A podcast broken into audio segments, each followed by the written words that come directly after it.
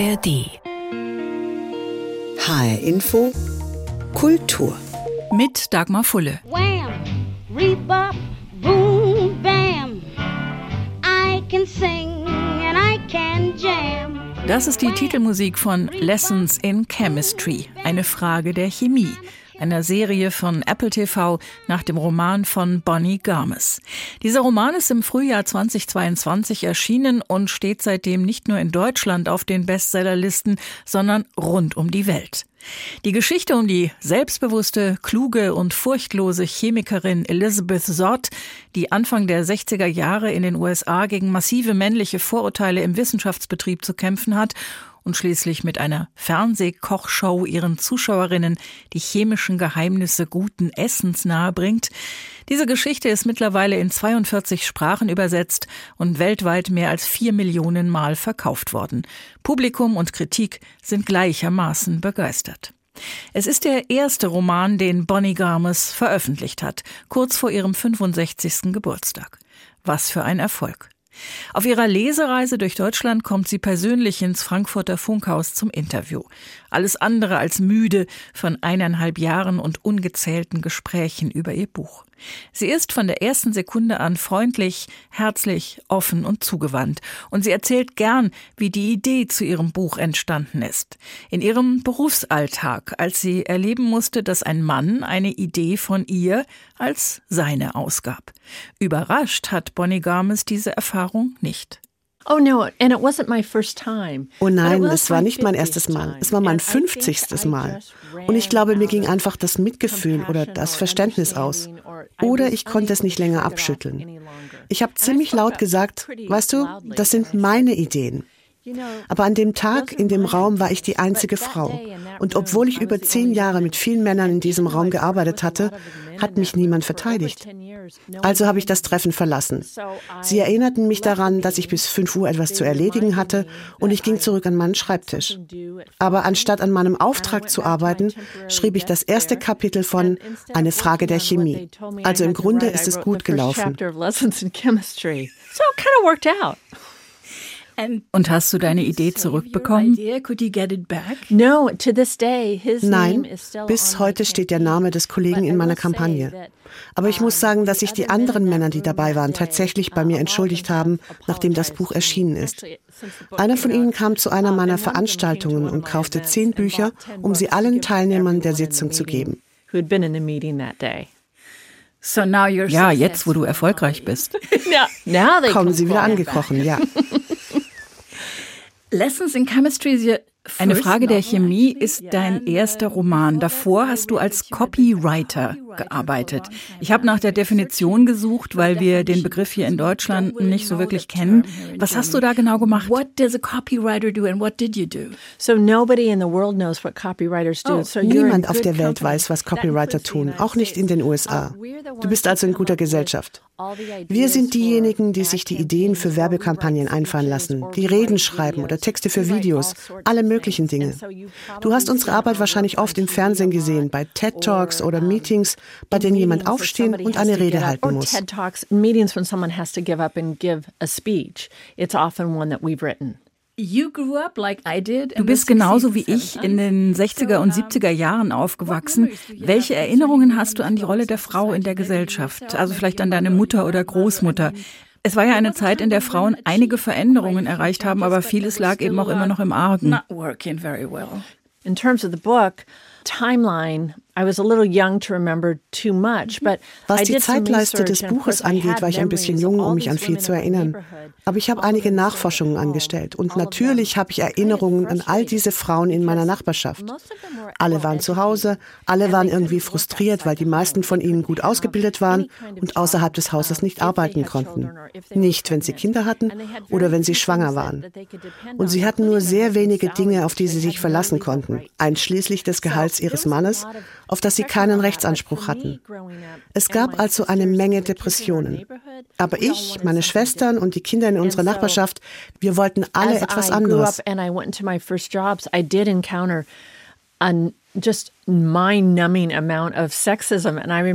Ich erinnere mich an meinen allerersten Job. Ich uh, erfuhr, dass ein Mann, der am selben Tag und für genau denselben Job eingestellt worden war, exactly the same job 25 was Prozent mehr 25% verdiente als ich. Die Personalabteilung erklärte mir, dass er ein Mann sei und eines Tages eine Familie ernähren würde. Ich antwortete, ich bin eine Frau und eines Tages werde ich eine Familie "I'm ernähren. Und sie sagten, nein, ein Mann family." wird sich um dich kümmern. "No, a man will take Ich habe in dem Job nicht lange durchgehalten. I didn't last too long at that job. It sounds strange nowadays and it's good that it Heutzutage klingt strange. das seltsam Yes, und es ist ja auch gut so. Wenn du also sagst, dass du ein bisschen zu jung bist, um dich an die Zeit zu erinnern, in der dein Buch spielt, warum hast du es dann in diese Zeit verlegt? didn't really experience or when you were a small child. I wanted to set it then for two reasons.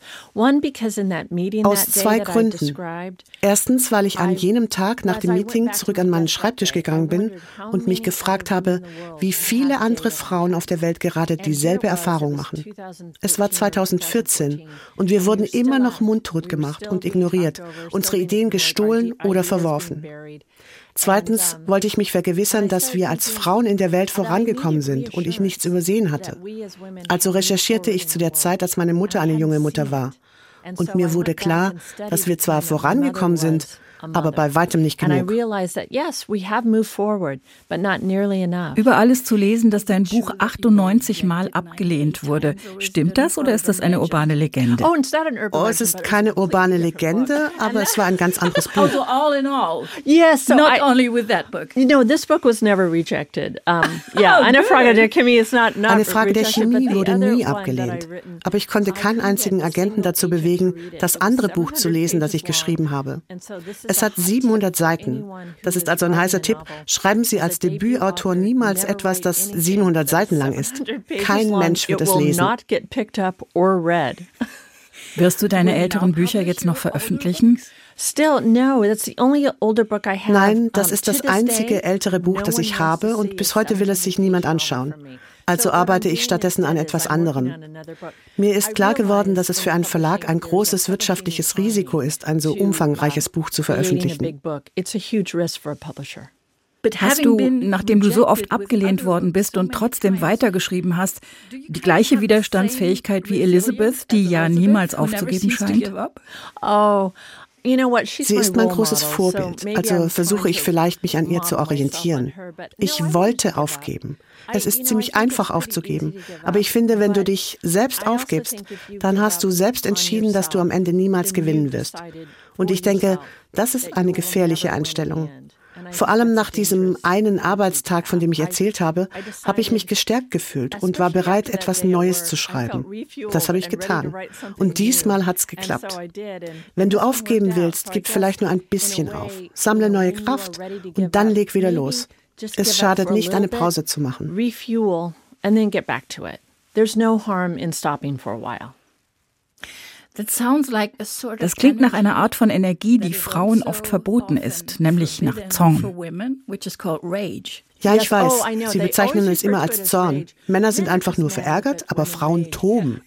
Ich nenne es konstruktive. Wut. Daraus entsteht etwas Produktives. Wenn Elizabeth also für dich eine Art Vorbild ist, wie viel von dir steckt in ihr? Ich wäre wirklich like gerne mehr wie sie. Aber was ich entdeckt habe, als ich unterwegs war und den Lesern zugehört road habe, ist, dass in uns allen ein bisschen Elizabeth Zott steckt. Wir alle wollen uns zu Wort melden. Wir alle wollen Nein zu Dingen sagen, die nicht logisch oder fair sind. Einer Frau in den watching a woman do 50er und that 60er back Jahren zuzusehen, wie sie 50s, genau das tut, ermutigt die Leute zu denken, ich bewundere sie. Ich finde es so wichtig, sich zu Wort zu melden.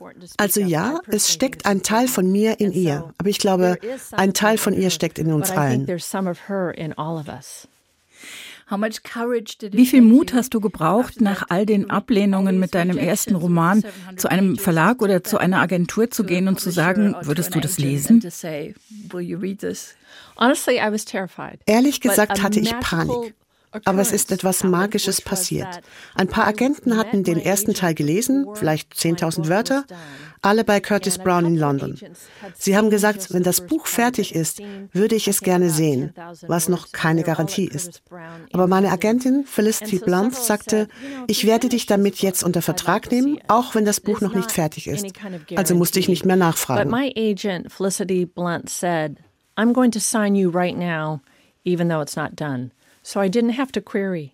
Hattest du die ganze Geschichte schon im Kopf, als du angefangen hast zu schreiben? No, I didn't. Um, and I wrote Nein, ich habe den größten Teil des Buches geschrieben, als ich in der Schweiz lebte, etwa drei Viertel.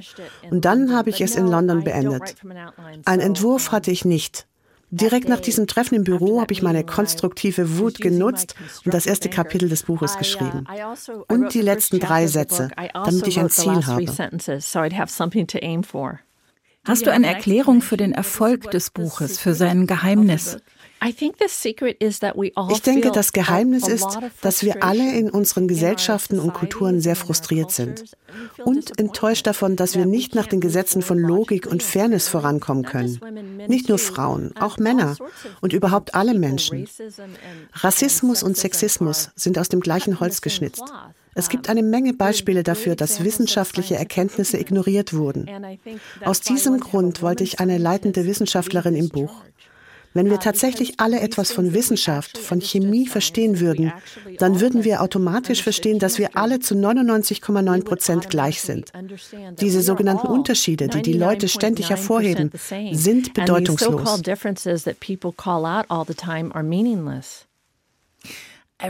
Ich habe gelesen, dass viele Leute, viele Leser zuerst geglaubt haben, dass es eine wahre Geschichte ist. Ich weiß. Und ich bin sehr froh darüber, weil ich wollte, dass sie so wahr wie möglich klingt. Es ist wirklich interessant, dass Menschen auf der ganzen Welt auf dieses Buch reagiert haben egal in welchem Land sie leben oder welche Sprache sie sprechen. Menschen auf der ganzen Welt stehen vor genau den gleichen Problemen. Und es war wirklich erfrischend, das zu hören. Aber ja, viele Leute haben gesagt, ist das eine wahre Geschichte? Und sie versuchen, Elizabeth Zott zu recherchieren. Eine gibt es tatsächlich. Ich glaube, sie ist Sozialarbeiterin in Chicago. Die arme Frau. Eigentlich ist sie jetzt wieder glücklich. Sie hat viel Post bekommen. ja. Und wie viele Männer haben das Buch gelesen? Well, at first none, and now am Anfang keine und jetzt eine Menge, was wirklich wunderbar ist, weil das Buch nicht gegen Männer ist. Es ist gegen Sexismus und Frauenfeindlichkeit. Außerdem gibt es im Buch mindestens vier Charaktere, die männliche Verbündete sind. Wirklich gute Beispiele für Männer, die sich für Frauen einsetzen. Die erkennen, dass man nicht einfach entscheiden kann, was eine Frau tun sollte und was nicht, nur deshalb, weil sie eine Frau ist. Und dann gibt es natürlich auch noch die anderen Männer, denen wir immer wieder begegnen. Männer, die versuchen, Menschen zurückzuhalten. Nicht nur Frauen, sondern alle möglichen Menschen aufgrund ihrer Hautfarbe, ihrer Religion oder ihres Geschlechts oder einer anderen Facette kultureller Bedeutungslosigkeit, die letztlich keine Rolle spielt. Eine Frage der Chemie ist in 42 Sprachen übersetzt worden, darunter zum Beispiel auch Arabisch. Wie waren die Reaktionen in den entsprechenden Ländern auf dieses ja schon subversive Buch? Subversive book from those countries. Es läuft ziemlich gut. Natürlich kann ich die Übersetzungen nicht lesen. Also, wer weiß, was da steht. Du traust den Übersetzern nicht? No, no, I, I do, I do. Doch, doch, das tue ich. Was ich besonders interessant finde, ich war in Dubai und hatte eine tolle Zeit dort. Ich wurde dort privat von einer Gruppe von Frauen angesprochen, etwa 20 Frauen in Burkas. Wir gingen in einen separaten Raum. Sie wollten über Frauenrechte und den Platz der Frauen in der Welt sprechen. Es war einfach wunderbar. Sie waren so charmant und freundlich. Ich sagte, weißt du, in den Vereinigten Staaten haben wir derzeit viele Probleme mit den Frauenrechten, weil unser Abtreibungsgesetz von 1973 rückgängig gemacht wurde. Da hat eine Frau gelacht und gesagt, oh, Sie haben vielleicht Probleme in den Vereinigten Staaten. Roe versus Wade was rolled back. And this one woman, she just laughed and she said, oh, you have problems in the mm. United States. you know, compared to them, we don't have problems. Um, but what I really Was mir wirklich gefallen hat, waren die Offenheit, die Freundlichkeit und die Herzlichkeit, die mir die Frauen in Dubai entgegengebracht haben. Ich bin aber auch von mehreren Männern angesprochen worden, die gesagt haben, ich bin Araber und ich bin Feminist auch wenn ich nicht so aussehe. Für mich war es toll zu erkennen, dass ich jemand vielleicht anschaue und denke, dass er mein Buch niemals lesen würde, und doch hat er es getan.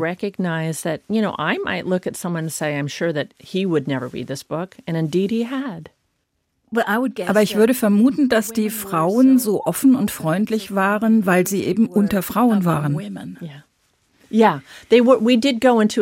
Ja, wir waren in einem separaten Raum. Da waren keine Männer im Zimmer. Ich habe allerdings auch an einer Veranstaltung teilgenommen, zu der viele Männer gekommen sind. Ich glaube, es war ein harter Kampf, Männer dazu zu bringen, das Buch zu lesen. Auf der anderen Seite sind 75 Prozent aller Buchkäufer Frauen. Es ist also nicht ungewöhnlich, ein großes weibliches Publikum zu haben. Dennoch, Männer, die das Buch entdeckt haben, haben es weiterempfohlen. Es ist kein Männerhasserbuch. Es ist ein Buch über Menschenrechte. Also,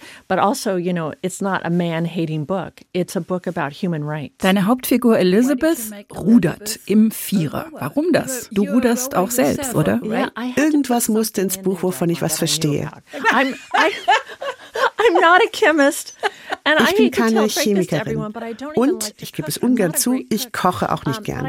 Und nicht gut. Aber ich bin Ruderin. Und ich wollte das Rudern aus mehreren Gründen unterbringen. Der Hauptgrund ist, das Thema, das dem Buch zugrunde liegt, ist Gleichgewicht. Wenn die Welt aus dem Gleichgewicht gerät, wenn wir ein Ungleichgewicht zwischen den Geschlechtern haben, ein Machtgefälle, den Klimawandel oder was auch immer, dann bekommen wir alle Probleme. Aber beim Rudern, dem Gleichgewichtssport, wenn man nicht zusammen rudert, wenn man nicht zusammenarbeitet, dann landet man am Ende im Wasser. Rudern lehrt dich also sehr schnell, dass du zusammenarbeiten musst, um vorwärts zu kommen oder rückwärts zu rudern. Es spielt keine Rolle, ob du jemand im Boot nicht magst oder seine Meinung nicht teilst. Der Punkt ist, dass sich alle auf ein Ziel geeinigt haben und sich gegenseitig unterstützen. Deshalb wollte ich das Rudern im Buch haben. Außerdem ist die Chemie eine Wissenschaft des Gleichgewichts. Gleichgewichts. Und das Buch balanciert zwischen Dunkelheit und Licht im Leben. But I also think, you know, chemistry is a science of balance, and the book is a balance between the dark and light in our lives. Du hast gerade über Chemie gesprochen. Du warst wahrscheinlich nicht vertraut damit, oder? Gerade im ersten Teil des Buches ist die Forschung von Elizabeth und Calvin ja wirklich eine schwierige Angelegenheit. Wie hast du sichergestellt, dass du keinen Unsinn schreibst? Didn't write any nonsense. Well, das Erste, was mir klar wurde, war, dass ich alte Wissenschaft nicht googeln konnte. Und dann dachte ich, oh nein, ich muss tatsächlich Chemie lernen. Aber als Copywriter schreibst du ja nie über Dinge, über die du Bescheid weißt. Also dachte ich, ich krieg das schon hin. Ich habe ein altes Lehrbuch bei eBay gekauft und angefangen, die Grundlagen der Chemie zu studieren. Es war viel schwieriger, als ich dachte. Ich hatte in der Highschool Chemie, war auch ganz gut darin, aber ich konnte mich an nichts mehr erinnern. Also habe ich mir alles selbst beigebracht. Und ich habe ein Experimentierbuch für Kinder benutzt. Dieses Buch wurde verboten, aus gutem Grund. Denn damals in den 40er und 50er Jahren haben sich Kinder selbst in die Luft gesprengt. Sehr gefährlich.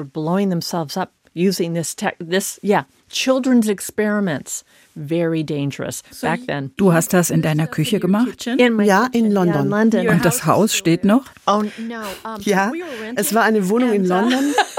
Okay. Die Feuerwehr musste zweimal kommen. Die waren sehr freundlich, weil man eben in London sehr höflich ist. Aber beim zweiten Mal haben sie mir einen Feuerlöscher geschenkt. Um, but the second time they gifted me a fire extinguisher. Etwas anderes, was in deinem Buch vorkommt, und das finde ich noch viel seltsamer als Rudern, ist ein denkender Hund. Ist das seltsam? thinking dog? Well, at first glimpse, yeah. yeah. Auf den ersten Blick ja, aber je mehr ich gelesen habe, desto klarer ist mir geworden, dass das eigentlich eine gute Methode ist, um mal eine andere Perspektive einzunehmen. Du wolltest das. To, to get into a different perspective. Exactly. That's what you wanted, probably. That's what I wanted. You know, I think it's really das wollte ich. Wir sind ja die einzigen Tiere auf dieser Welt, die unsere Erde ruinieren. Die anderen tun das nicht. Aus irgendwelchem Grund tolerieren sie uns. Und ich denke, wir unterschätzen Tiere ständig. Sie haben Sinne, die wir nicht haben. Wenn einer von uns so gut riechen könnte wie ein Hund oder so gut hören könnte wie eine Fledermaus, das wäre eine Superkraft und er käme ins Fernsehen. Die Tiere haben diese Superkräfte von Natur aus, aber wir ignorieren sie. Jedes Tier hat ein Gehirn und trifft Entscheidungen. Es denkt. Ein Hund kann unsere Launen spüren, er kann Krankheiten riechen, er kann Krebs riechen. Er kann viel mehr als das, was wir meinen, wenn wir sagen, oh, guter Junge.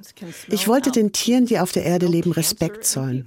Vor allem den Hunden, weil ich denke, dass Hunde uns dulden und ertragen. Sie lieben uns sowieso, aber ich wollte, dass dieser Hund die dümmsten Fehler kommentiert, die wir ständig machen. some respects to the other animals inhabiting the earth. I wanted to make it a dog, especially because I, I think dogs put up with us. They love us anyway. But I wanted this dog to be commenting on all the dumb mistakes we make all the time. How do you Was hältst du von der Serie? Ich habe nicht an der Serie gearbeitet. so Hast du um, sie gesehen? Ehrlich gesagt habe ich nur den Rohschnitt gesehen. Ich bin Co-Produzentin, aber ich weiß nicht wirklich, was dieser Titel bedeutet, weil ich nichts gemacht habe.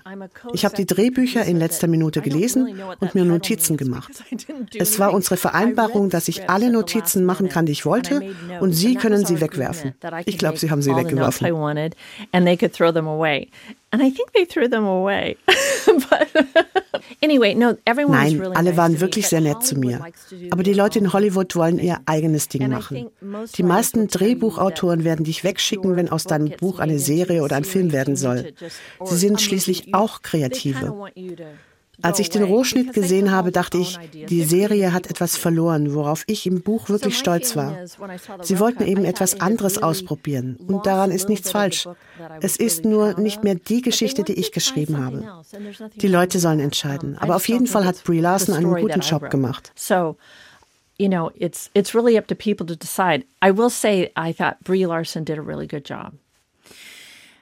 Ich habe die Folgen gesehen, die schon veröffentlicht sind. Ich mag das Setting, die Farben, die Musik vor allem. Aber natürlich wird die Serie dem Buch nicht gerecht. Das klappt Music very much, of course. It doesn't live up to the book. They never live up to the book. Danke, oh, dass du das sagst. Ich liebe dich. Lass uns gehen. no, because the fun and the puns. Ich denke, es ist der Spaß, es sind die Wortspiele, sowas kannst du nicht in Bilder packen. Was mich ein bisschen wütend gemacht hat, ist, dass du Calvin zum Beispiel als schlaksig und hager beschreibst, als einen etwas sonderbaren Wissenschaftsnerd.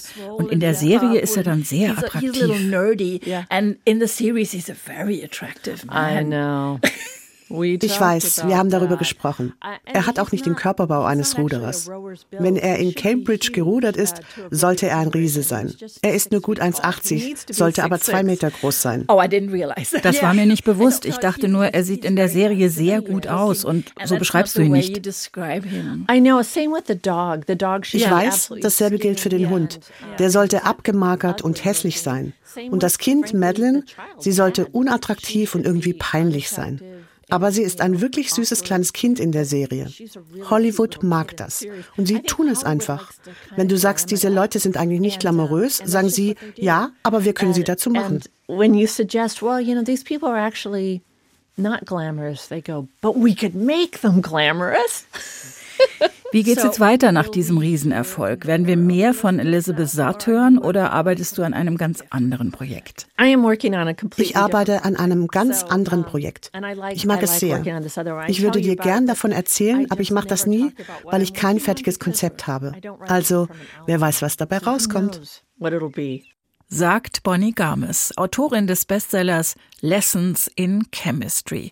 In Deutschland eine Frage der Chemie, erschienen im Pieper Verlag. Und das war HR Info Kultur. Den Podcast finden Sie auf hrinforadio.de und in der ARD Audiothek. Mein Name ist Dagmar Fulle.